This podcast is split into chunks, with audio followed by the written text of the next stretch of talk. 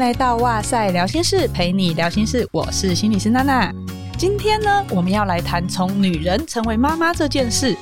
我自己一直到生完小孩都已经是一个妈妈的，可是呢，有时候在生活中遇到很多事，我还是会跟我妈说：“啊，感觉好不想长大哦。”不知道大家听到这边会不会觉得，哎，怎么心理师是这样？那但是呢，其实从女孩走到女人，再到妈妈，这个是除了生理上的变化以外，也会有好多好多心理上的转折是需要适应的。今天这一集不只适合已经成为妈妈或想要怀孕的人听，而是所有的女性，我觉得都可以听一下，来思索一下人生的方向。那当然，男生也可以听，因为听完以后，你就可以比较了解你身边的女性在面对这些转变的时候，她担忧的到底是什么，她的考量到底是什么。我们再次邀请到心理界的林志玲，曾心怡临床心理师，耶、yeah!！Hello Hello，大家好，娜娜好，我是曾心怡心理师。我差点以为你要想我是林志玲，我一时语塞一下，想说好，我吞住。心怡半年前才跟我们录了一集，是婚姻可以是爱情宝库，而不是坟墓，是哇塞聊心事的 EP 五十七，是不是要再介绍一次？哦，好哦，好哦，那可能有些听众认识我了吼。那我是目前在出色心理治疗所服务，呃，也有自己的粉专，是心理师的妈宝研究室。那我在临床工作，今年因为刚好换照是第十八年这样，十八年，哎。我现在手很抖，对，秀智这样不可以这样子。你忽然叫我秀智，他们会不知道发生什么事。对，你是心理世界的秀智这样子，然后马上就会那个被粉丝一心之类的。这次学姐再来到哇塞，又带来了好消息，就是她出版了台湾第一本写给怀孕女性的心理照顾书，是由远流出版的，书名是《从女人成为妈妈》。然后我知道学姐一直很关注妇女心理健康上面的议题，而且是从以前在台大医院工作就开始了。什么机缘让您累积了十八年的能量，一直提这件事情好吗？来不及了，以哇塞的流量，这会到处宣传。哇，这个人十八年嘞，所以表示经验超丰富。是啦，是啦，在当年的时候，我觉得我自己算晚婚吼，然后但是现在看起来好像又比我当时在更晚婚了。对。对，所以我自己觉得，在结婚生子这一块，我本来以为我的心理状况都已经蛮蛮准备好，可是从开始怀孕到呃生产的时候，我觉得经历过了一些经验，包含是那个时候怀孕不是那么顺利，所以我们那时候就是发现半年没有自然怀孕，我们就去做不孕症的检查。那那时候心心态我就蛮有意思，然后就是啊，我在台大医院工作啊，我还是不要在台大检查好了，好了，人家会会有一种。我自己会觉得说啊，被人家看到我要怎么解释呢？但是我是心理师，我怎么自己都逃避这一块呢？嗯，可是不管，我当时就还是去荣总检查，然后检查检查以后就开始他说哦，你们可以了，因为你们到了就是呃结婚半年还没有就是自然怀孕，那可以进行检查。那进行检查就开始出现各种我人生中我没有想过的事情，就包含是哇，原来生理期来也可以看妇产科。然后你就是会带着血要上那个产，就是检查椅的时候，嗯，你会觉得各种那种身为女性的不便的感觉涌上。然后我就排到那个输卵管检查，听众可能有经验，有的没经验。输卵管检查它是打那个放射剂进进去你的输卵管，看它畅不畅通。那它很有趣，它打进去之后，它那个椅子会翻转，翻转翻转就是让它那个药剂可以流往后流。哦，所以你很像小朋友在做那种摇摇马那样吗？对，就是这样，因为它要有点后倾，它才能够往后流这样子。嘿，哦，然后就做完那个检查以后，医生就会说：“哎，会会有点出血，会有点辛苦。”就回去发现哇，做完检查流超多血。嗯，然后我就从那时候开始去体验到，说你生一个小孩跟你想象中的完全不一样。那我就想说啊，以前我还没结婚生子，就写那么多卫教文章，真的就是没有烧到痒处，诶，都只是在表面上面写。然后到了后来顺利怀孕之后，然后经历了产检，然后印象蛮深刻，就是问那个早期出血的问题，流血流到大概二十周的时候还在流血，然后那个时候那个产检医师就跟就跟我说：“你哪个单位的？我跟你讲哦，你不要这么拼命啊！吼，你现在小孩子不见，哈，上帝都救不了你。”我的妈，也太威胁了吧！然后我就忍住，然后就到诊间外面就爆哭，就觉得说：“哇，那个。”当妈妈原来心里可以这么脆弱到你自己没有办法想象，嗯，然后刚好刚刚来的路上，我坐公车过来的时候，下车的时候我就看到一个妈妈，她胸前抱一个孩子，这样她准备要下车的时候，我就发现，哎，她下车说她还有一台娃娃车要下去，然后刚好那台公车它的台阶是比其他公车高的，不是那种低底盘的，然后我就顺手帮她拉了一下那个娃娃车一起下去。那我觉得很巧，这种过去小朋友还很小的那个画面，就一幕一幕的出来，是那种。你背着一个，拉着一个，还推着一个娃娃车的那种不便，那我觉得这些东西好像都是身体上面的，但其实过程中，我觉得妈妈都在练习一件事，叫做克服你的恐惧，跟你没有做过的事情，嗯，跟你没有发现过的面貌，跟你没有发现过的不便。那当然，在发现这些过程，还有一个很重要，就是发现你的能量，就是哇，原来我可以扛两个 baby，再背一个什么这样子，我从来没有想过我可以办到这件事，去克服你自己心里的恐惧。所以也是因为这些经历，我就开始呃做那个妇女心理健康门诊，然后了解了很多女性的故事之后，我就在想说，诶，我们常常在讲产检，产检都在检查你的身体，有没有一个是在照顾你第一孕期、第二孕期、第三孕期的心理的状况？嗯，因为怀孕不只是身体的变化，如同刚刚娜娜讲，就是心理的变化其实也很多。所以我就想把这样的过程里面，镶在心理学的知识里面，让更多在怀孕的女生可以去知道这些事情。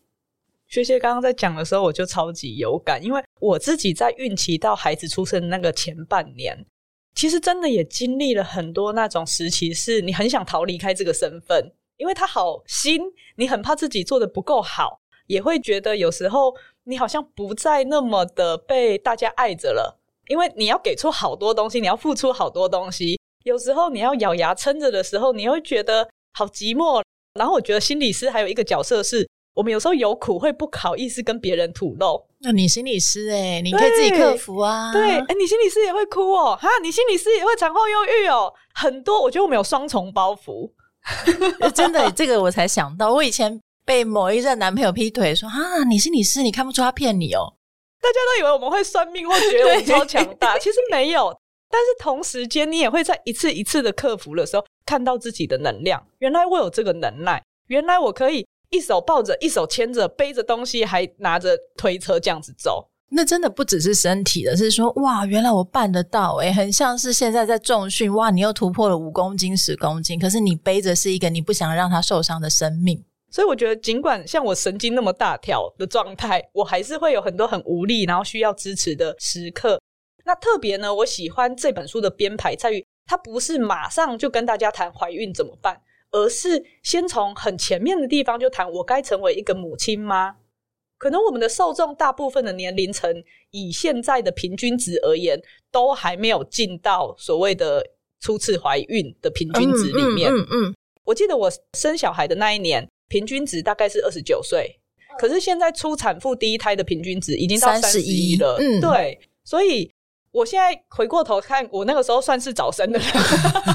年轻妈妈。对对，你会发现说，哎，现在结婚这件事情已经不是所有人的必修项目了。很多女性她都可以选择说，我要有自己的成就啊，我不用把我的价值放在嫁得好、生儿子或是帮夫运之类的事情上。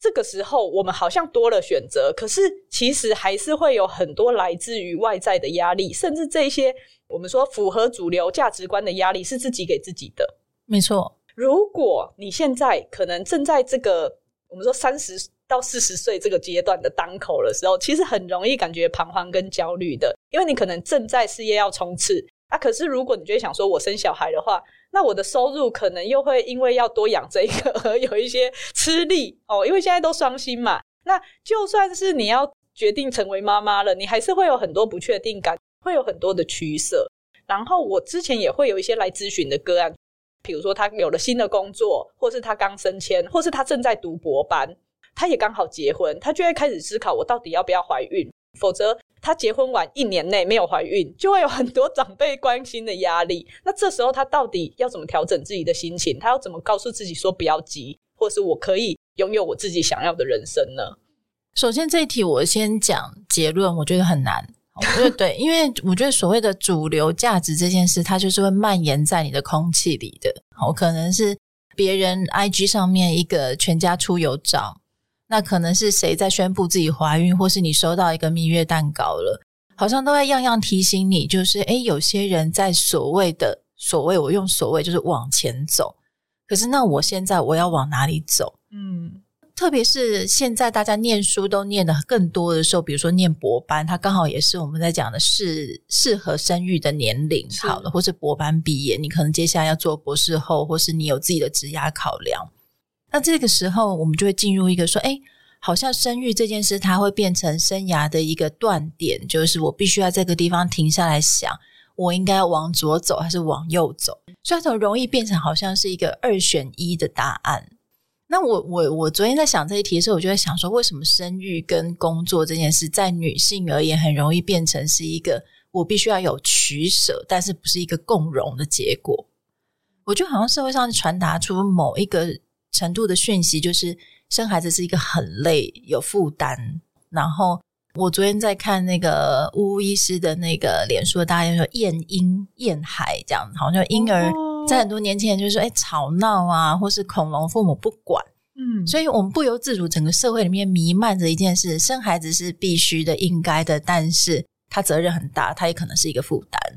他好像缺了一种正向的喜悦，在我们在面对生孩子的这件事，他应该是可以被祝福的。那我就会接下来想说，那为什么这个部分缺了？去年我在正大开一个那个通识课的时候，我就好奇，就是现在。十八到二十二岁这群孩子，他们长大的过程是什么样？我就做了一个小小的普查，大概五六十个同学这样。有时候你们小时候长大比较多是妈妈陪、爸爸陪还是双亲？大概有八成的同学跟我讲说，多多半都还是妈妈陪。是啊，哦，就是他们年龄已经跟我差那么多了，然后大部分都还是妈妈陪，爸爸工作，或是也有就是学生跟我讲说，爸爸就很少在家。跟我们当时那个爸爸妈妈的那个样貌好像没有出入太多，所以女性在进入家庭了以后，这种双重职涯跟妈妈跟妻子的负担这件事情，好像没有因为我们因为社会资讯或是大家的观念越来越开放的时候变少。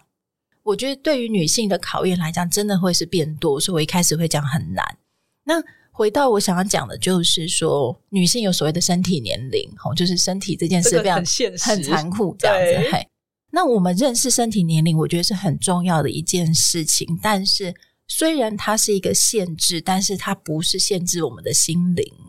我想要讲，就是她的身体有可能就是卵巢功能，它有它的年年龄的考量，我们要去知道这件事情。我们知道我们的卵巢有所谓它的高峰跟它的会掉下来的时间，可是我们的心灵是让我们去知道这件事以后再来规划我们的人生。所以，其实我在想这一题的时候，我会把它想得更早。其实我们在国中、高中青春期，我们在介绍月经、在介绍生育的时候，我们可不可以把这一块东西也介绍进去？就是女性你的生涯考量，你可以考量你的兴趣，你可以考量未来的。呃，就是薪水的高低，你可以考量你各式各样的东西的时候，别忘了考量你的身体，因为身体是跟着你一辈子的，它本来就是陪着你一生的。你早点认识你的身体，有其限制，有其可以开放的地方，我们就可以把我们规划人生这件事，把我们的身体一起考量进去。所以，真的，我现在回想，我们以前除了没人跟我们谈性以外，更不用说没有人跟我们讨论怎么样规划这件事情。哎，对，到现在可能也未必有吧。可是他们现在上那个健康教育上的蛮早的，就是现在我们小孩三年级跟四年级，他们已经在聊就是精子卵子的。对，他们会认识一些基本的性教育，对，可是不会去讲怎么规划身体。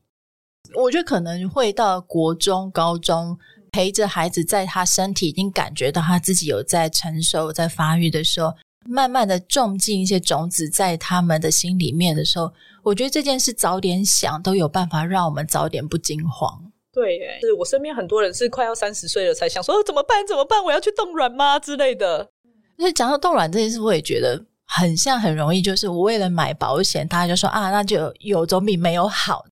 那虽然书里面我有讲到冻卵这件事，但是我有鼓励大家不要变成是一个一窝蜂，或是大家做我就要跟着做。嗯，因为有些人他真的就是好像他连想都还没有想好，就觉得说那我跟着去冻一下。那我觉得比较鼓励是大家可以去冻卵，但是冻卵前想一下，就是因为冰冻的卵子最多就是冰十年，就是你可以再考量一下，就是你在冻之前，你想好你的人生规划，把冻卵的这件事知道，接下来十年里面，我可能有预备要做这件事。那当我有预备要做这件事情的时候，它会长的是什么样子？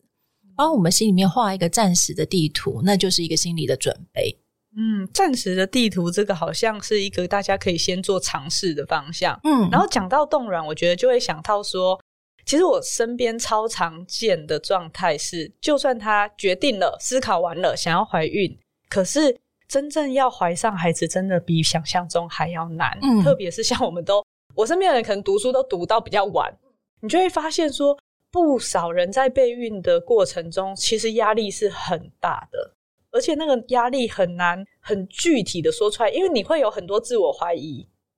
你会觉得啊，会不会是我的问题？然后尽管是已经检查了以后，你知道哦，其实不是，但是你还是会有要承担很多生活上改变，比如说有些人就会开始减重，有些人就会开始增重之类的，然后什么可以吃，什么不能吃，开始调整饮食习惯。那我相信对先生来说压力也不小，因为接下来你们就会性生活要按表操课，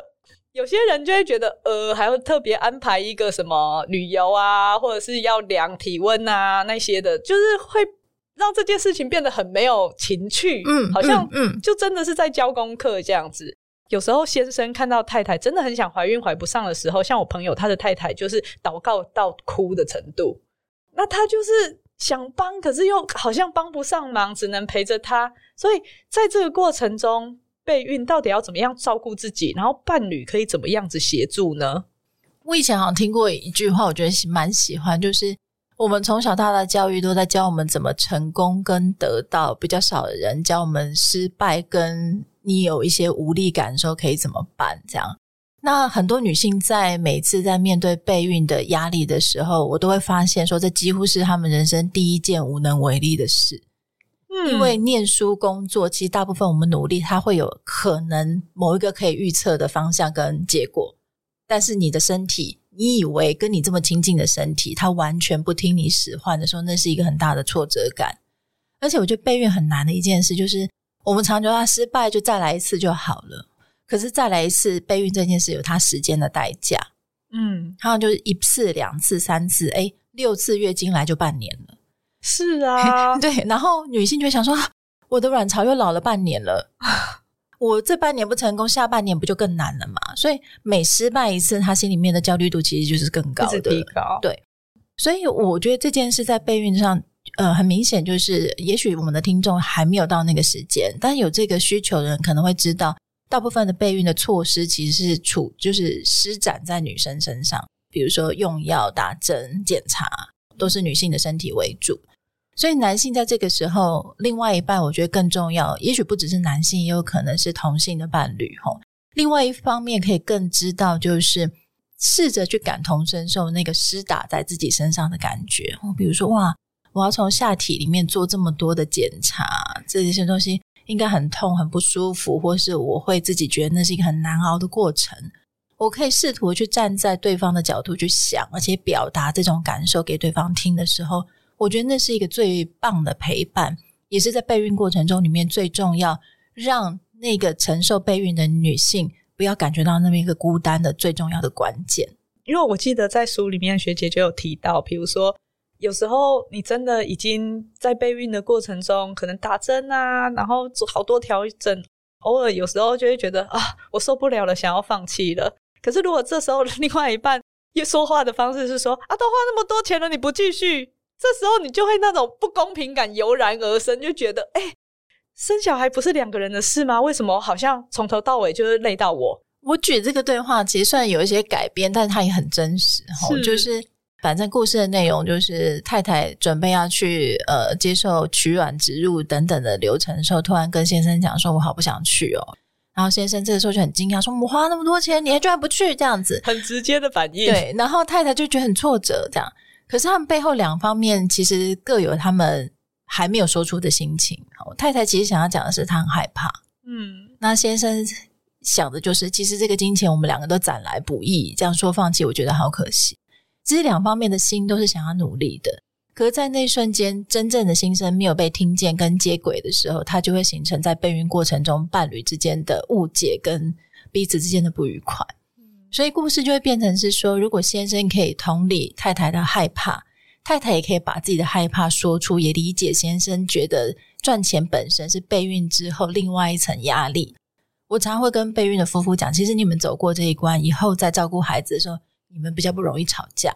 因为你们现在就已经在练习磨合了。嗯，对，所以它会像是婚姻关系里面一个小小的测试。然后这个测试，我们用对方式去解题的时候，它就会变成接下来我们在婚姻里面的资源。所以我那时候看到这个故事的时候，我也会觉得说，哇，如果能够开始表达自己的情绪跟需求，然后另外一半也有机会看到说，他说不想做的时候，其实你可以跟他说，我知道你现在感觉有点害怕，因为这是不曾做过的事情。嗯啊。嗯我们现在已经走到这一步了，这样子放弃好像有点可惜。我可以怎么样陪你、帮帮你，让你觉得比较不害怕？嗯，好像都会更好一点。真的，真的。但是这些话平常不会有人教我们了。然后我自己是有听过一个说法，是说如果你尝试一年没有下文的话，就用人工生殖的方式。可是我刚刚听到是半年，你们就去检查了耶？哦，那个跟年纪有关，然后就是如果女性的年龄大于三十五岁。然后你们真的就是认真的尝试，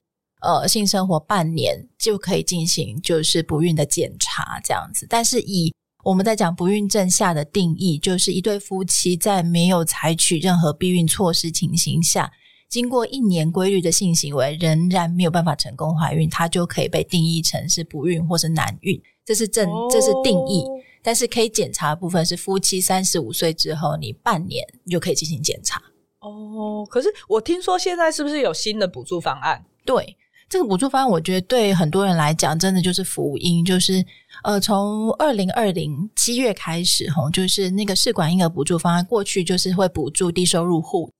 嘿，可是现在就是它的条件变了，吼，就是夫妻双方有一方具有本国的国籍，然后妻子的年龄未满四十五岁就可以申请，然后第一次申请最高可以补助十万。然后第二次申请之后，最高补助是六万，但是因为每个人的疗程的范围其实不一定一样，这样子，所以它还会有一些根据疗程不同的补助额度。但是过去像低收入户跟中低收入户的那个补助方案十五万是一样的，所以就会帮很多在接受不孕症疗程的夫妻里面减低一些经济上面的负担。那我们听到很多的个案也会这样子稍微松了一口气的原因是，因为。我们在讲夫妻本身，本来双薪家庭就有他的压力，要工作要顾家庭，然后又多了备孕这个压力来讲，其实两方面他的压力、身心压力都是变多的。嗯，那至少在经济这块解除的时候，我觉得对两方来讲都是可以稍微疏解、松一口气的感觉。这个帮忙真的蛮大的，因为有些人备孕，可能他工作就得要减量变 part time 的，或者是有些人跟的就是离职先专心备孕了，可是。那个经济压力跟你的那种愧疚感，有时候会很难让人真的放心的备孕。真的，因为真的很两难。你比如说放弃呃工作去备孕，你心里面就会忍不住想说：“哎，我值得这样子做吗？”哦，你会很多对于自己的质问，然后这个质问就会变成是你自己不知道该怎么跟别人诉说的焦虑。另外一个部分是我刚刚也有想到，像有些我们身边也有蛮多人正在备孕，然后通常你。就会有一点怕自己是催生大队，所以你就是想问也不敢问，然后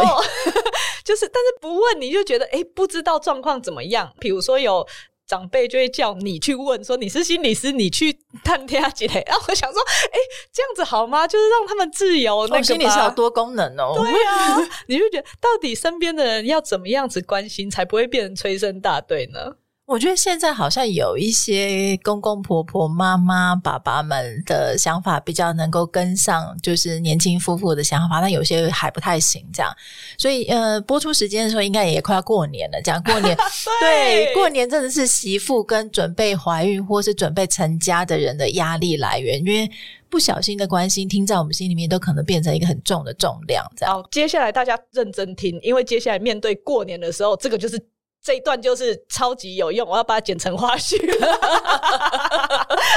怎么样子问才不会被讨厌？我觉得有一个简单的说法，就是各位亲朋好友们，吼，你们可以采取就是陪伴分享，但不建议。口诀就是陪伴分享，不建议。什么叫陪伴呢？陪伴比较像是说，呃，你可以偶尔提及说，哎，现在年轻夫妇结结婚不容易耶，哈啊，有什么问题来问我啦，哈，我们都经过婚姻这么久了，这样子啊，你想问再来问我，嗯、这个就是留一个余地，告诉他是我会支持你，但是我不打扰你，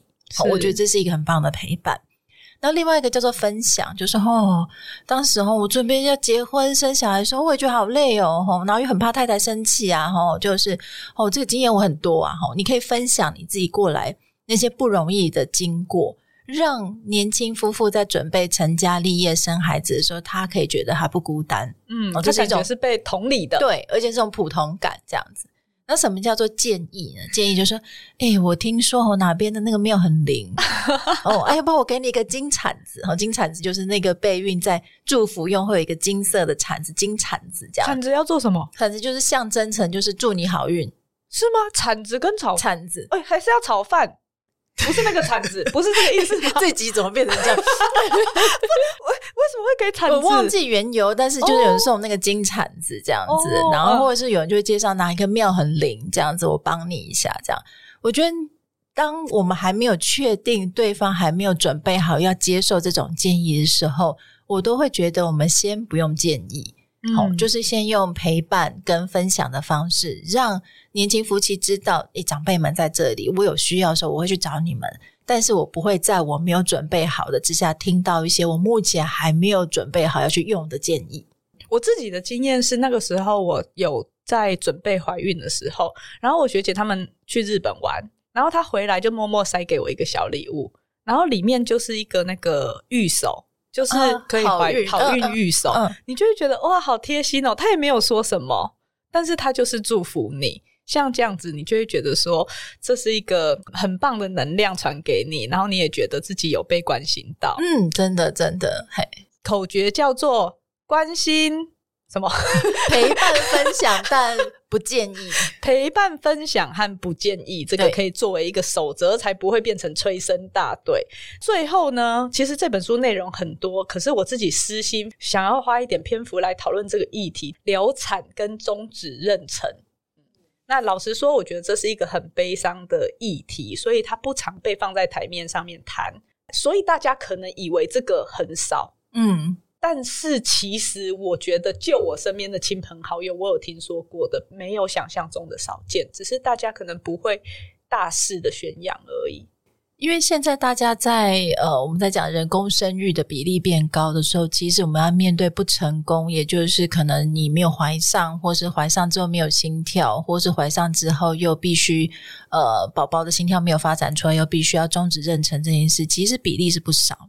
那之前有人问我说：“欸，台湾有没有相关的，比如说一些呃终止妊娠女性的团体？”我就去搜寻，就发现，哎，好像香港有这样子，但是台湾我目前是没有找到这样，才会发现说，哦，原来这些人其实很多时候是求助无门的，嗯，因为他不见得会去跟别人讲这样子，或是说他可能默默就回办公室，本来准备生小孩就默默回办公室，以后大家也不敢问。哦，他就会处在一个大家都很尴尬的状况之下，而那个悲伤就变成自己需要去走过的。所以为什么会把这两个部分会放在这本书？原因是因为太少被人家提了。对，对，但是他却是我在不管那时候在医院接受照会咨询，或是现在在做心理治疗的工作里面，蛮多人会因为这样子来求助的。也因为在这种公开的资讯不多，他们也只能靠着这种一对一的智商的方式来协助。嗯那我会想要讲这个部分的原因是，我觉得我每次在听这样子的呃个案在分享的时候，我自己都觉得我要很忍住才能不哭。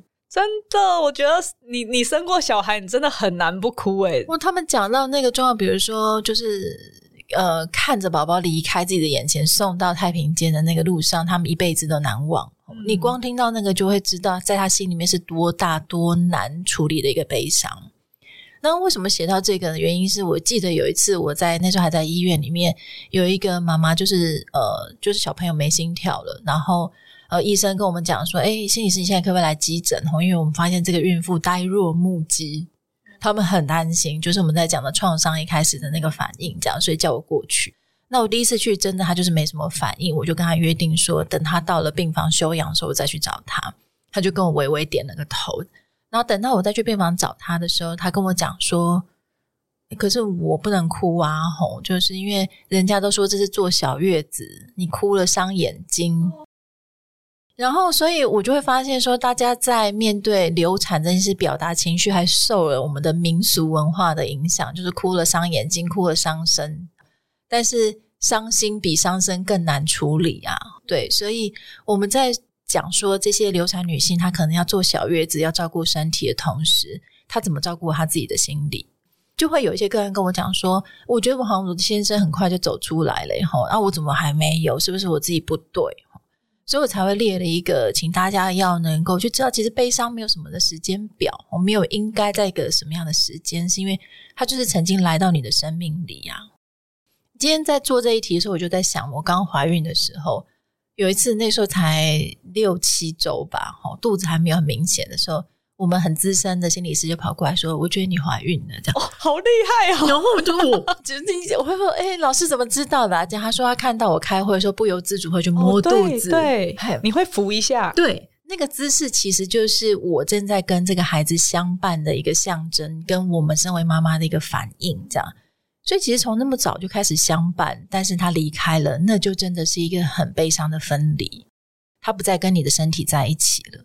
所以我会描述这个悲伤的原因是，如果有这方面经历的女性或是家庭里面，请告诉自己说，本来就要花时间处理这个悲伤，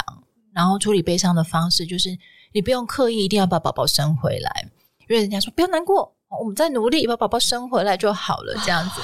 我觉得那个太太公用性了哈，把女性的身体太物化了，好像就是生回来我就可以不悲伤，可是不是。生回来是另外一个生命，原来那个生命他也着实的跟你在一起过，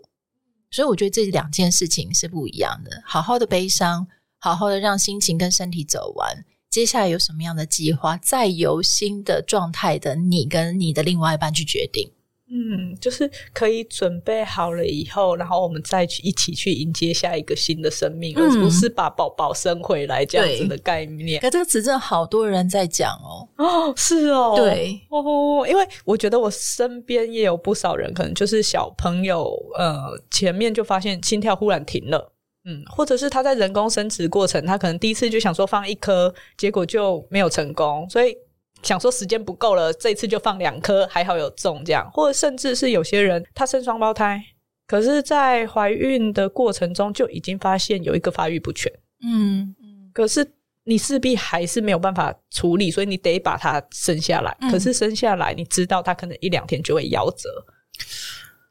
那个那个悲伤是更，你知道陪那么长的时间呢、欸。对，而且你就已经在准备，你一个是生，一个是过离开这样子。对，所以整个过程你都知道这件事。对，这是一个非常我我觉得，要是我的话，我也会需要很多时间，很多时间才有办法应对的。我记得那个时候我第一胎的时候，我大女儿一开始其实只有验到说她心脏有钙化，然后她脑室有几个泡泡，然后医生就说你要做羊膜穿刺。那那时候其实我并不符合就是高龄、嗯、年龄对、嗯、做羊膜穿刺的标准。尽管我是一个就是大学护理系，然后我也知道那个针有多粗，我也知道这个手术要怎么进行的人，可是当下我还是直接就是眼泪啪啦啪啦一直掉，因为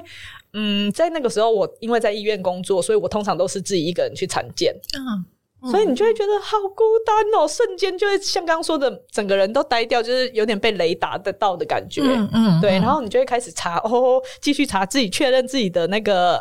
知识对不对啊？然后相关的程序到底是什么啊？要会有有什么哪一些预后，或者是哪一些不好的状况？你会不会需要面临终止妊娠等等的？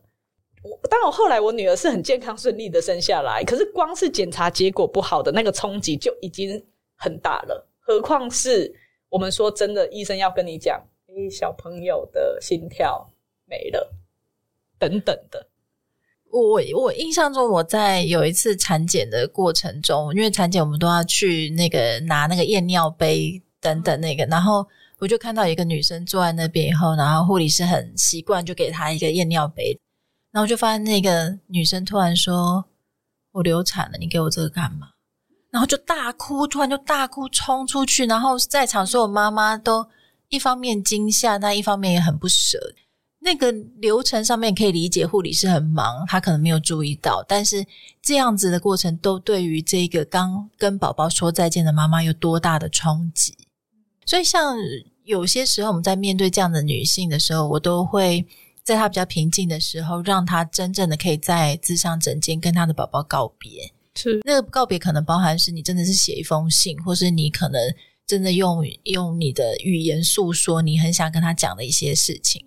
都可以再把这个悲伤再走得更彻底一点。因为我有认识的一些人，他们虽然现在已经有就是孩子了，可是他们还是固定时间就是会回去祭拜之前的宝宝这样子。嗯嗯、对，嗯、那那一天他们就会放自己一天假，然后好好的去陪宝宝，然后跟他说一说现在发生的事情。我觉得这些仪式也很棒，就是让你可以好像他还是精神上陪着你们这个家一样。嗯，真的就是让这个爸爸妈妈有一个机会好好的想念他，不要让。忘记之前曾经来过生命、来过这个世界的生命，好像被忘记，是因为很多妈妈跟我讲说，她怀第二胎了，可是她很怕把前面那个宝宝忘记，她会觉得说，当她忘记那个宝宝，她就真的没有人知道她来过了。所以这些妈妈，她偶尔会跟我讲说，她就偷偷自己买一个小蛋糕，帮那个宝宝庆生。我说这些也很好啊，因为我猜你绝对不会忘记他，你只是害怕你自己忘记他。可是有的时候，当我们这样一讲，很多妈妈心就会稍微定下来一点的原因是，越害怕自己忘记人，其实越不会忘记。好，所以今天虽然我们 ending 在比较有点沉重的 部分，但是我们就是我觉得我哇塞的好处就是我们不怕谈这些比较脆弱、比较可能是你生命中不敢诉说的这一些议题。然后我们相信今天这一集的内容会有机会可以陪伴到很多人。今天非常高兴心怡来跟我们一起聊从女人成为妈妈。虽然我们谈了三十分钟，但是这个大概只是这本书前面的一二章，都还没有聊到怀孕的孕期跟宝宝出生的部分。那当然精彩的部分，我们就是要大家买书来看呐，吼。如果我身边有人开始在备孕，我就一定会买一本送他，甚至是我觉得也不用，诶，就是所有的大学生全部买起来。因为你之后就是会会面临这个议题啊，对不对？好阔气哦！就是我觉得身边的人如果收到的话，他会把这这个当成是一个祝福和陪伴呐。就像我刚刚说的，学姐送我御手的时候，其实我会很开心。如果你还没有办法飞日本，虽然开放了，你就送这一本嘛，它会是一个很棒的礼物。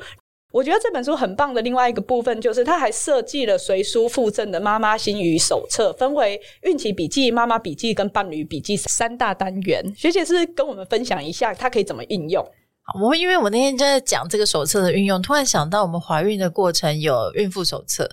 宝宝出生以后我们会拿到一个儿童手册，诶，妈妈就不见了，以后那个手册就变成是记录你的孩子。哦，对耶，对吼，啊啊，这个妈妈呢这样子，还所以我在想，这个手册我想要补足这一块。它除了在陪伴，像我们孕妇手册都在讲呃产检，可是这个妈妈幸运手册，我想要请你记录你在怀孕过程中的两百八十天。那这本手册就希望是你可以贴上你的超音波的照片，你可以写下你每一次呃孕吐真的很痛苦的心情，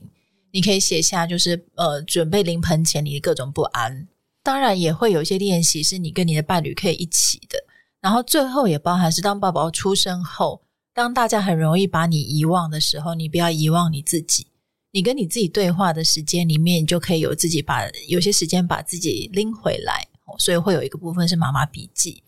所以这本书，大家有人有有听众跟我分享，就是他们希望他们是分开的，这样我觉得大家就可以大胆的把它稍微分开，变成让这个笔记是跟着你的吼，你想到什么写什么，成为是一个你从怀孕到成为妈妈以后陪伴你自己一个最重要的随身的记录。诶，对啊，其实这个小本子虽然看起来是结合在里面，但是有虚线可以撕开啊。对，但就是有有有人会觉得说啊，这卡在那边有点怪怪的，这样。不过大家就可以直接把它撕下来，不用怕破坏，因为这本小册子也很重要。然后我觉得里面还有就是心仪录制的正念呼吸音档，可以陪伴大家，就是平静不少。那相信这本书呢，里面的这些资源分享啊，还有一些陪伴的内容，会让大家在整个怀孕的过程中都可以安心很多。那如果喜欢今天的心理学内容的话，就欢迎可以到哇塞的 IG 或脸书留言给我们，也推荐可以追踪心仪的粉专心理师的妈宝研究室。那希望今天分享心理学内容大家很喜欢，然后欢迎到 Apple Podcast 给我们五星评价。今天的哇塞聊心事就到这边喽，拜拜，拜拜。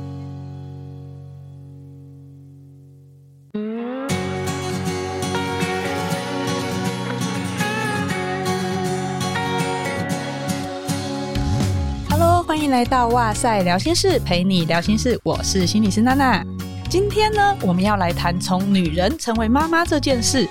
我自己一直到生完小孩都已经是一个妈妈的，可是呢，有时候在生活中遇到很多事，我还是会跟我妈说：“啊，感觉好不想长大哦。”不知道大家听到这边会不会觉得，哎，怎么心理师是这样？那但是呢，其实从女孩走到女人，再到妈妈，这个是除了生理上的变化以外，也会有好多好多心理上的转折是需要适应的。今天这一集不只适合已经成为妈妈或想要怀孕的人听，而是所有的女性，我觉得都可以听一下，来思索一下人生的方向。那当然，男生也可以听，因为听完以后，你就可以比较了解你身边的女性在面对这些转变的时候，她担忧的到底是什么，她的考量到底是什么。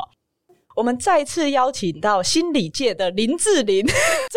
心怡临床心理师，耶、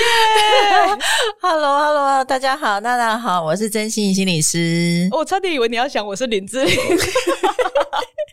我一时语塞一下，想说好，我吞住。心怡半年前才跟我们录了一集，是婚姻可以是爱情宝库，而不是坟墓，是哇塞聊心事的 EP 五十七，是不是要再介绍一次？哦，好哦，好哦，那可能有些听众认识我了吼。那我是目前在出色心理治疗所服务，呃，也有自己的粉专，是心理师的妈宝研究室。那我在临床工作，今年因为刚好换照是第十八年这样，十八年，哎。我现在手很抖，对，秀智这样不可以这样子。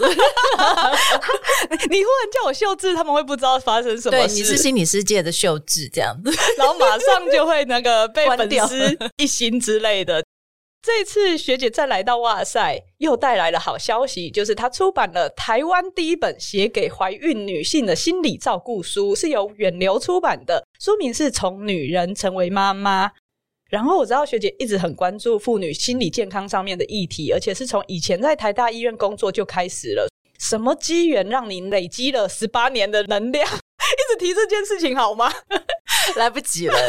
以哇塞的流量，这会到处宣传。哇，这个人十八年嘞，所以表示经验超丰富。是啦，是啦，在当年的时候，我觉得我自己算晚婚吼，然后但是现在看起来好像又比我当时在更晚婚了。对。对，所以我自己觉得，在结婚生子这一块，我本来以为我的心理状况都已经蛮蛮准备好，可是从开始怀孕到呃生产的时候，我觉得经历过了一些经验，包含是那个时候怀孕不是那么顺利，所以我们那时候就是发现半年没有自然怀孕，我们就去做不孕症的检查。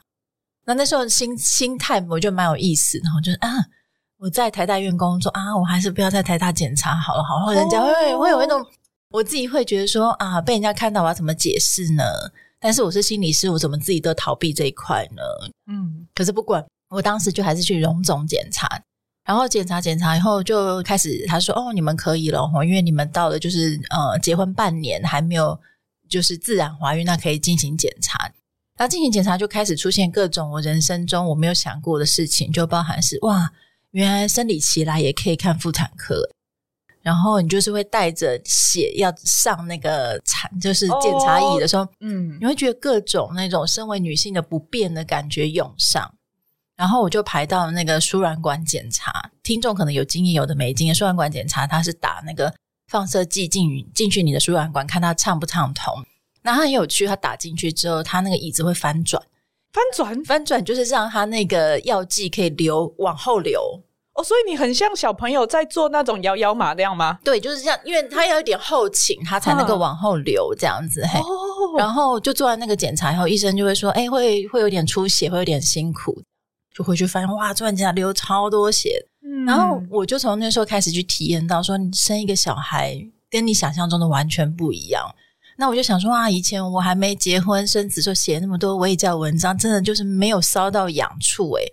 都只是在表面上面写。然后到了后来顺利怀孕之后，然后经历了产检，然后印象蛮深刻，就是问那个早期出血的问题，流血流到大概二十周的时候还在流血，然后那个时候那个产检医师就跟就跟我说：“你哪个单位的？” 我跟你讲哦，你不要这么拼命啊！吼，你现在小孩子不见，哈，上帝都救不了你。我的妈，也太威胁了吧！然后我就忍住，然后就到诊间外面就爆哭，就觉得说哇，那个。当妈妈原来心里可以这么脆弱到你自己没有办法想象，嗯，然后刚好刚刚来的路上，我坐公车过来的时候，下车的时候我就看到一个妈妈，她胸前抱一个孩子，这样她准备要下车的时候，我就发现，哎，她下车说她还有一台娃娃车要下去，然后刚好那台公车它的台阶是比其他公车高的，不是那种低底盘的，然后我就顺手帮她拉了一下那个娃娃车一起下去。那我觉得很巧，这种过去小朋友还很小的那个画面，就一幕一幕的出来，是那种你背着一个、拉着一个，还推着一个娃娃车的那种不便。那我觉得这些东西好像都是身体上面的，但其实过程中，我觉得妈妈都在练习一件事，叫做克服你的恐惧，跟你没有做过的事情，嗯，跟你没有发现过的面貌，跟你没有发现过的不便。那当然，在发现这些过程，还有一个很重要，就是发现你的能量，就是哇，原来我可以扛两个 baby，再背一个什么这样子，我从来没有想过我可以办到这件事，去克服你自己心里的恐惧。所以也是因为这些经历，我就开始呃做那个妇女心理健康门诊，然后了解了很多女性的故事之后，我就在想说，诶，我们常常在讲产检，产检都在检查你的身体。有没有一个是在照顾你第一孕期、第二孕期、第三孕期的心理的状况？嗯，因为怀孕不只是身体的变化，如同刚刚娜娜讲，就是心理的变化其实也很多。所以我就想把这样的过程里面，镶在心理学的知识里面，让更多在怀孕的女生可以去知道这些事情。学姐刚刚在讲的时候，我就超级有感，因为我自己在孕期到孩子出生的那个前半年。其实真的也经历了很多那种时期，是你很想逃离开这个身份，因为它好新，你很怕自己做得不够好，也会觉得有时候你好像不再那么的被大家爱着了，因为你要给出好多东西，你要付出好多东西，有时候你要咬牙撑着的时候，你会觉得好寂寞。然后我觉得心理师还有一个角色是，我们有时候有苦会不好意思跟别人吐露。那你心理师诶、欸、你可以自己克服啊。对，诶、欸、你心理师也会哭哦，哈，你心理师也会产后忧郁哦，很多。我觉得我们有双重包袱，真的，这个我才想到，我以前被某一任男朋友劈腿说，说啊，你心理师，你看不出他骗你哦。大家都以为我们会算命，或觉得我们超强大，其实没有。但是同时间，你也会在一次一次的克服的时候，看到自己的能量。原来我有这个能耐，原来我可以。一手抱着，一手牵着，背着东西，还拿着推车这样子走，那真的不只是身体的，是说哇，原来我办得到诶，很像是现在在重训，哇，你又突破了五公斤、十公斤，可是你背着是一个你不想让他受伤的生命，所以我觉得，尽管像我神经那么大条的状态，我还是会有很多很无力，然后需要支持的时刻。那特别呢，我喜欢这本书的编排在于，它不是马上就跟大家谈怀孕怎么办。而是先从很前面的地方就谈，我该成为一个母亲吗？可能我们的受众大部分的年龄层，以现在的平均值而言，都还没有进到所谓的初次怀孕的平均值里面。嗯嗯。我记得我生小孩的那一年，平均值大概是二十九岁，可是现在初产妇第一胎的平均值已经到三十一了。嗯，对。所以我现在回过头看，我那个时候算是早生的人。年轻妈妈，对对，你会发现说，哎，现在结婚这件事情已经不是所有人的必修项目了。很多女性她都可以选择说，我要有自己的成就啊，我不用把我的价值放在嫁得好、生儿子或是帮夫运之类的事情上。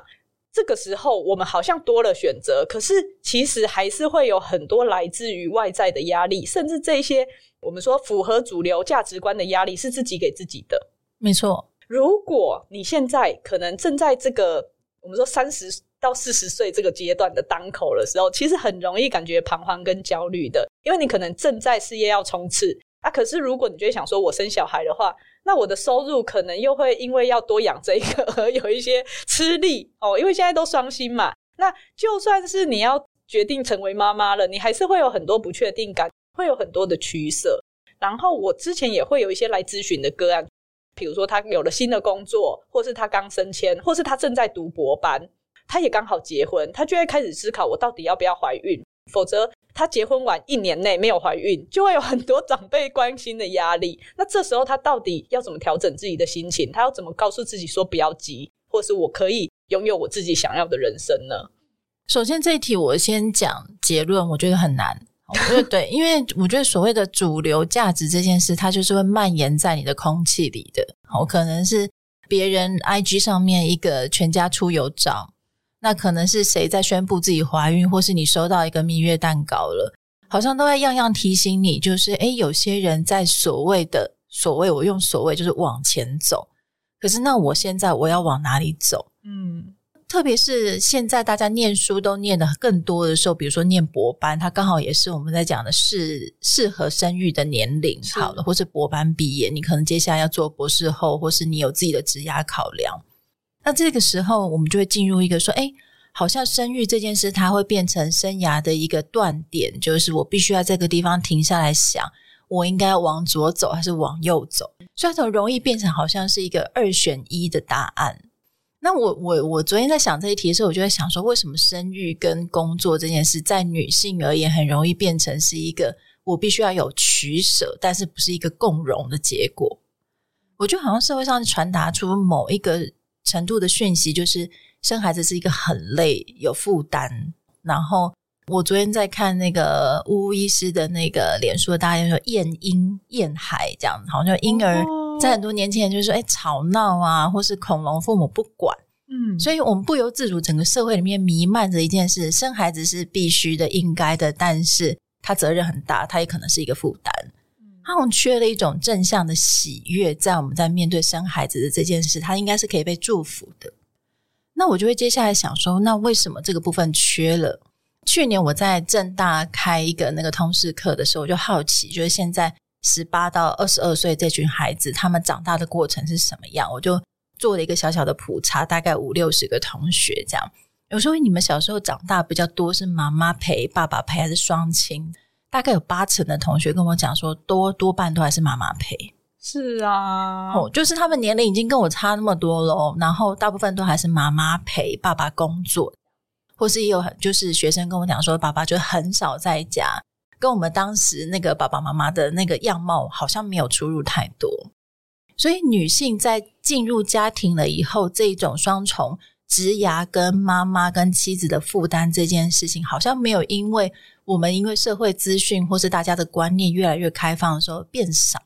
我觉得对于女性的考验来讲，真的会是变多，所以我一开始会讲很难。那。回到我想要讲的，就是说女性有所谓的身体年龄，吼，就是身体这件事非常很残酷这样子。嘿，那我们认识身体年龄，我觉得是很重要的一件事情。但是，虽然它是一个限制，但是它不是限制我们的心灵。我想要讲，就是她的身体有可能就是卵巢功能，它有它的年年龄的考量，我们要去知道这件事情。我们知道我们的卵巢有所谓它的高峰跟它的会掉下来的时间，可是我们的心灵是让我们去知道这件事以后再来规划我们的人生。所以，其实我在想这一题的时候，我会把它想得更早。其实我们在国中、高中青春期，我们在介绍月经、在介绍生育的时候，我们可不可以把这一块东西也介绍进去？就是女性你的生涯考量，你可以考量你的兴趣，你可以考量未来的。呃，就是薪水的高低，你可以考量你各式各样的东西的时候，别忘了考量你的身体，因为身体是跟着你一辈子的，它本来就是陪着你一生的。你早点认识你的身体，有其限制，有其可以开放的地方，我们就可以把我们规划人生这件事，把我们的身体一起考量进去。所以，真的，我现在回想，我们以前除了没人跟我们谈性以外，更不用说没有人跟我们讨论怎么样规划这件事情。哎，对，到现在可能也未必有吧。可是他们现在上那个健康教育上的蛮早的，就是现在我们小孩三年级跟四年级，他们已经在聊就是精子卵子的。对，他们会认识一些基本的性教育，对，可是不会去讲怎么规划身体。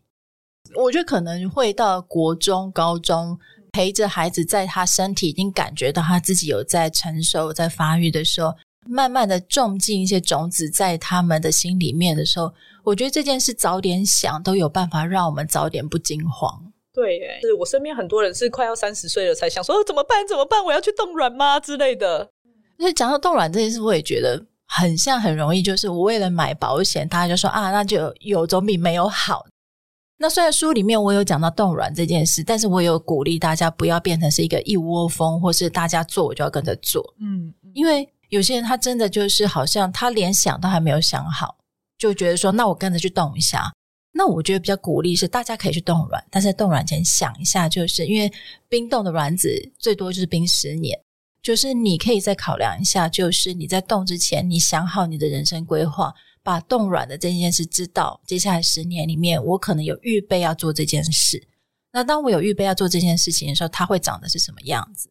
帮我们心里面画一个暂时的地图，那就是一个心理的准备。嗯，暂时的地图，这个好像是一个大家可以先做尝试的方向。嗯，然后讲到冻卵，我觉得就会想到说，其实我身边超常见的状态是，就算他决定了、思考完了，想要怀孕，可是真正要怀上孩子，真的比想象中还要难。嗯，特别是像我们都，我身边的人可能读书都读到比较晚，你就会发现说，不少人在备孕的过程中，其实压力是很大的。而且那个压力很难很具体的说出来，因为你会有很多自我怀疑，你会觉得啊，会不会是我的问题？然后尽管是已经检查了以后，你知道哦，其实不是，但是你还是会有要承担很多生活上改变。比如说，有些人就会开始减重，有些人就会开始增重之类的，然后什么可以吃，什么不能吃，开始调整饮食习惯。那我相信对先生来说压力也不小，因为接下来你们就会性生活要按表操课。有些人就会觉得，呃，还要特别安排一个什么旅游啊，或者是要量体温啊那些的，就是会让这件事情变得很没有情趣。嗯，好像嗯，就真的是在教功课这样子。有时候先生看到太太真的很想怀孕怀不上的时候，像我朋友他的太太就是祷告到哭的程度，那他就是想帮，可是又好像帮不上忙，只能陪着他。所以在这个过程中。备孕到底要怎么样照顾自己，然后伴侣可以怎么样子协助呢？我以前好像听过一句话，我觉得蛮喜欢，就是我们从小到大教育都在教我们怎么成功跟得到，比较少的人教我们失败，跟你有一些无力感的时候可以怎么办。这样，那很多女性在每次在面对备孕的压力的时候，我都会发现说，这几乎是她们人生第一件无能为力的事。因为念书、工作，其实大部分我们努力，它会有可能某一个可以预测的方向跟结果。但是你的身体，你以为跟你这么亲近的身体，它完全不听你使唤的时候，那是一个很大的挫折感。而且我觉得备孕很难的一件事，就是我们常觉得他失败就再来一次就好了。可是再来一次备孕这件事，有它时间的代价。嗯，好像就是一次、两次、三次，哎，六次月经来就半年了。是啊，对，然后女性就会想说，我的卵巢又老了半年了，我这半年不成功，下半年不就更难了嘛？所以每失败一次，她心里面的焦虑度其实就是更高的，提高。对，所以我觉得这件事在备孕上，呃，很明显就是，也许我们的听众还没有到那个时间，但有这个需求的人可能会知道，大部分的备孕的措施其实是处就是施展在女生身上，比如说用药、打针、检查，都是女性的身体为主。所以男性在这个时候，另外一半我觉得更重要，也许不只是男性，也有可能是同性的伴侣吼。另外一方面可以更知道，就是试着去感同身受那个施打在自己身上的感觉。比如说，哇，我要从下体里面做这么多的检查，这些东西应该很痛、很不舒服，或是我会自己觉得那是一个很难熬的过程。我可以试图去站在对方的角度去想，而且表达这种感受给对方听的时候。我觉得那是一个最棒的陪伴，也是在备孕过程中里面最重要，让那个承受备孕的女性不要感觉到那么一个孤单的最重要的关键。因为我记得在书里面学姐就有提到，比如说有时候你真的已经在备孕的过程中，可能打针啊，然后做好多调整，偶尔有时候就会觉得啊，我受不了了，想要放弃了。可是如果这时候另外一半又说话的方式是说啊，都花那么多钱了，你不继续？这时候你就会那种不公平感油然而生，就觉得，哎，生小孩不是两个人的事吗？为什么好像从头到尾就是累到我？我举这个对话，其实虽然有一些改编，但是它也很真实。哈就是反正故事的内容就是太太准备要去呃接受取卵、植入等等的流程的时候，突然跟先生讲说：“我好不想去哦。”然后先生这个时候就很惊讶，说：“我花那么多钱，你还居然不去？”这样子很直接的反应。对，然后太太就觉得很挫折，这样。可是他们背后两方面其实各有他们还没有说出的心情。太太其实想要讲的是，她很害怕。嗯，那先生想的就是，其实这个金钱我们两个都攒来不易，这样说放弃，我觉得好可惜。其实两方面的心都是想要努力的，可是，在那一瞬间，真正的心声没有被听见跟接轨的时候，它就会形成在备孕过程中伴侣之间的误解跟彼此之间的不愉快。所以故事就会变成是说，如果先生可以同理太太的害怕，太太也可以把自己的害怕说出，也理解先生觉得赚钱本身是备孕之后另外一层压力。我常常会跟备孕的夫妇讲，其实你们走过这一关以后，在照顾孩子的时候，你们比较不容易吵架，因为你们现在就已经在练习磨合了。嗯，对，所以它会像是婚姻关系里面一个小小的测试。然后这个测试，我们用对方式去解题的时候，它就会变成接下来我们在婚姻里面的资源。所以我那时候看到这个故事的时候，我也会觉得说，哇，如果能够开始表达自己的情绪跟需求，然后另外一半也有机会看到说，他说不想做的时候，其实你可以跟他说，我知道你现在感觉有点害怕，因为这是不曾做过的事情。嗯嗯。啊我们现在已经走到这一步了，这样子放弃好像有点可惜。我可以怎么样陪你、帮帮你，让你觉得比较不害怕？嗯，好像都会更好一点。真的，真的。但是这些话平常不会有人教我们了。然后我自己是有听过一个说法，是说如果你尝试一年没有下文的话，就用人工生殖的方式。可是我刚刚听到是半年你们就去检查了耶？哦，那个跟年纪有关，然后就是如果女性的年龄大于三十五岁。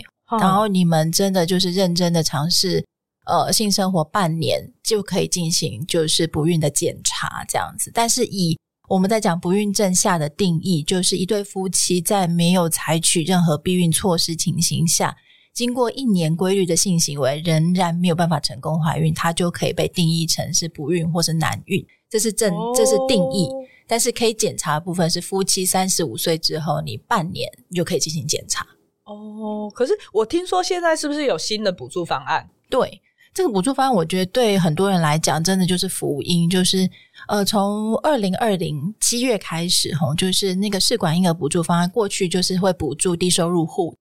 嘿，可是现在就是它的条件变了，吼，就是夫妻双方有一方具有本国的国籍，然后妻子的年龄未满四十五岁就可以申请，然后第一次申请最高可以补助十万。然后第二次申请之后，最高补助是六万，但是因为每个人的疗程的范围其实不一定一样，这样子，所以它还会有一些根据疗程不同的补助额度。但是过去像低收入户跟中低收入户的那个补助方案十五万是一样的，所以就会帮很多在接受不孕症疗程的夫妻里面减低一些经济上面的负担。那我们听到很多的个案也会这样子稍微松了一口气的原因是，因为。我们在讲夫妻本身，本来双薪家庭就有他的压力，要工作要顾家庭，然后又多了备孕这个压力来讲，其实两方面他的压力、身心压力都是变多的。嗯，那至少在经济这块解除的时候，我觉得对两方来讲都是可以稍微疏解、松一口气的感觉。这个帮忙真的蛮大的，因为有些人备孕，可能他工作就得要减量变 part time 的，或者是有些人跟的就是离职先专心备孕了，可是。那个经济压力跟你的那种愧疚感，有时候会很难让人真的放心的备孕。真的，因为真的很两难。你比如说放弃呃工作去备孕，你心里面就会忍不住想说：“哎，我值得这样子做吗？”哦，你会很多对于自己的质问，然后这个质问就会变成是你自己不知道该怎么跟别人诉说的焦虑。另外一个部分是我刚刚也有想到，像有些我们身边也有蛮多人正在备孕，然后通常你。就会有一点怕自己是催生大队，所以你就是想问也不敢问，然后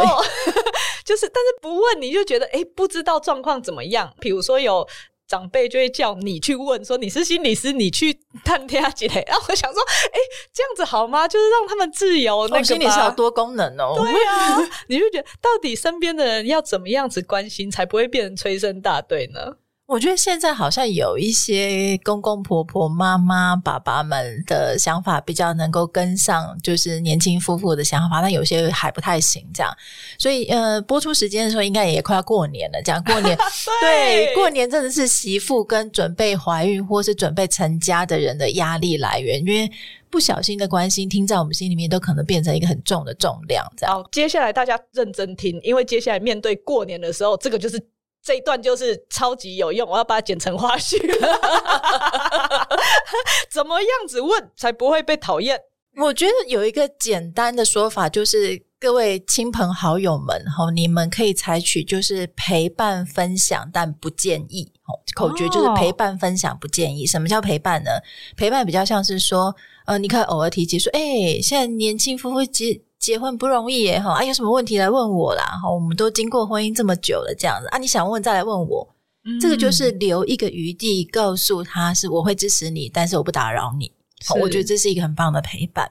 那另外一个叫做分享，就是哦，当时哦我准备要结婚生小孩的时候，我也觉得好累哦，吼，然后又很怕太太生气啊，吼，就是哦，这个经验我很多啊，吼，你可以分享你自己过来那些不容易的经过，让年轻夫妇在准备成家立业生孩子的时候，他可以觉得他不孤单，嗯，这是一种是被同理的，对，而且这种普通感这样子。那什么叫做建议呢？建议就是说，哎、欸，我听说哦，哪边的那个庙很灵 哦，哎，要不我给你一个金铲子，哦，金铲子就是那个备孕在祝福用会有一个金色的铲子，金铲子这样。铲子要做什么？铲子就是象征成就是祝你好运，是吗？铲子跟炒铲子，哎，还是要炒饭。不是那个铲子，不是这个意思。这集怎么变成这样？为为什么会给铲子？我忘记缘由，但是就是有人送那个金铲子这样子，哦、然后或者是有人就会介绍哪一个庙很灵这样子，我帮你一下这样。我觉得，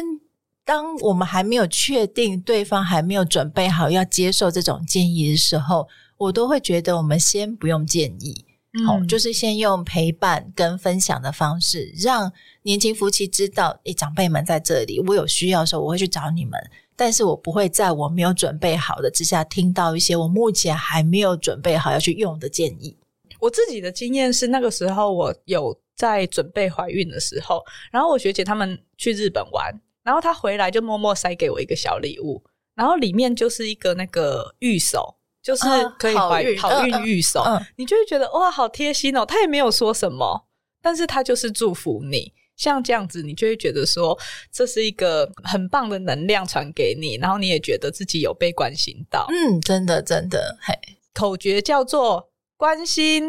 什么 陪伴分享，但不建议 陪伴分享和不建议，这个可以作为一个守则，才不会变成催生大队。最后呢，其实这本书内容很多，可是我自己私心想要花一点篇幅来讨论这个议题：流产跟终止妊娠。那老实说，我觉得这是一个很悲伤的议题，所以它不常被放在台面上面谈，所以大家可能以为这个很少，嗯。但是其实，我觉得就我身边的亲朋好友，我有听说过的，没有想象中的少见，只是大家可能不会大肆的宣扬而已。因为现在大家在呃，我们在讲人工生育的比例变高的时候，其实我们要面对不成功，也就是可能你没有怀上，或是怀上之后没有心跳，或是怀上之后又必须呃，宝宝的心跳没有发展出来，又必须要终止妊娠这件事，其实比例是不少。那之前有人问我说：“台湾有没有相关的，比如说一些呃终止妊娠女性的团体？”我就去搜寻，就发现哎，好像香港有这样子，但是台湾我目前是没有找到这样，才会发现说哦，原来这些人其实很多时候是求助无门的，嗯，因为他不见得会去跟别人讲这样子，或是说他可能默默就回办公室，本来准备生小孩就默默回办公室，以后大家也不敢问。哦，他就会处在一个大家都很尴尬的状况之下，而那个悲伤就变成自己需要去走过的。所以为什么会把这两个部分会放在这本书？原因是因为太少被人家提了。对，但是它却是我在不管那时候在医院接受照会咨询，或是现在在做心理治疗的工作里面，蛮多人会因为这样子来求助的。也因为在这种公开的资讯不多，他们也只能靠着这种一对一的智商的方式来协助。嗯那我会想要讲这个部分的原因是，我觉得我每次在听这样子的呃个案在分享的时候，我自己都觉得我要很忍住才能不哭。真的，我觉得你你生过小孩，你真的很难不哭诶。我他们讲到那个状况，比如说就是呃看着宝宝离开自己的眼前，送到太平间的那个路上，他们一辈子都难忘。嗯。你光听到那个，就会知道在他心里面是多大多难处理的一个悲伤。那为什么写到这个呢？原因是我记得有一次我在那时候还在医院里面，有一个妈妈就是呃，就是小朋友没心跳了，然后呃，医生跟我们讲说，诶，心理师你现在可不可以来急诊？因为我们发现这个孕妇呆若木鸡，他们很担心，就是我们在讲的创伤一开始的那个反应，这样，所以叫我过去。那我第一次去，真的他就是没什么反应，我就跟他约定说，等他到了病房休养的时候，我再去找他。他就跟我微微点了个头。然后等到我再去病房找他的时候，他跟我讲说：“可是我不能哭啊，吼，就是因为人家都说这是坐小月子，你哭了伤眼睛。”然后，所以我就会发现说，大家在面对流产这件事，表达情绪还受了我们的民俗文化的影响，就是哭了伤眼睛，哭了伤身。但是伤心比伤身更难处理啊！对，所以我们在讲说这些流产女性，她可能要坐小月子，要照顾身体的同时，她怎么照顾她自己的心理？就会有一些个人跟我讲说，我觉得我好像我的先生很快就走出来了，吼，那我怎么还没有？是不是我自己不对？所以我才会列了一个，请大家要能够去知道，其实悲伤没有什么的时间表，我没有应该在一个什么样的时间，是因为它就是曾经来到你的生命里啊。今天在做这一题的时候，我就在想，我刚怀孕的时候，有一次那时候才六七周吧，肚子还没有很明显的时候。我们很资深的心理师就跑过来说：“我觉得你怀孕了，这样哦，好厉害啊！”然后我就我 就是我会说：“哎、欸，老师怎么知道的、啊？”这样他说他看到我开会的时候不由自主会去摸肚子，哦、对，对你会扶一下，对，那个姿势其实就是我正在跟这个孩子相伴的一个象征，跟我们身为妈妈的一个反应，这样。所以其实从那么早就开始相伴，但是他离开了，那就真的是一个很悲伤的分离，他不再跟你的身体在一起了。所以我会描述这个悲伤的原因是，如果有这方面经历的女性或是家庭里面，请告诉自己说，本来就要花时间处理这个悲伤，然后处理悲伤的方式就是，你不用刻意一定要把宝宝生回来，因为人家说不要难过，我们在努力把宝宝生回来就好了，这样子，我觉得那个太太公用性了哈，把女性的身体太物化了，好像就是生回来我就可以不悲伤，可是不是。生回来是另外一个生命，原来那个生命他也着实的跟你在一起过，所以我觉得这两件事情是不一样的。好好的悲伤，好好的让心情跟身体走完，接下来有什么样的计划，再由新的状态的你跟你的另外一半去决定。嗯，就是可以准备好了以后，然后我们再去一起去迎接下一个新的生命，嗯、而不是把宝宝生回来这样子的概念。可这个词真的好多人在讲哦。哦，是哦，对哦，因为我觉得我身边也有不少人，可能就是小朋友，呃，前面就发现心跳忽然停了，嗯，或者是他在人工生殖过程，他可能第一次就想说放一颗，结果就没有成功，所以。想说时间不够了，这一次就放两颗，还好有中这样，或者甚至是有些人他生双胞胎，可是，在怀孕的过程中就已经发现有一个发育不全，嗯，可是你势必还是没有办法处理，所以你得把它生下来。嗯、可是生下来，你知道他可能一两天就会夭折，那个那个悲伤是更，你知道陪那么长的时间呢、欸？对，而且你就已经在准备，你一个是生，一个是过离开这样子。对，所以整个过程你都知道这件事。对，这是一个非常我我觉得，要是我的话，我也会需要很多时间，很多时间才有办法应对的。我记得那个时候我第一胎的时候，我大女儿一开始其实只有验到说她心脏有钙化，然后她脑室有几个泡泡，然后医生就说你要做羊膜穿刺。那那时候其实我并不符合就是高年龄对、嗯、做羊膜穿刺的标准。尽管我是一个就是大学护理系，然后我也知道那个针有多粗，我也知道这个手术要怎么进行的人，可是当下我还是直接就是眼泪啪啦啪啦一直掉，因为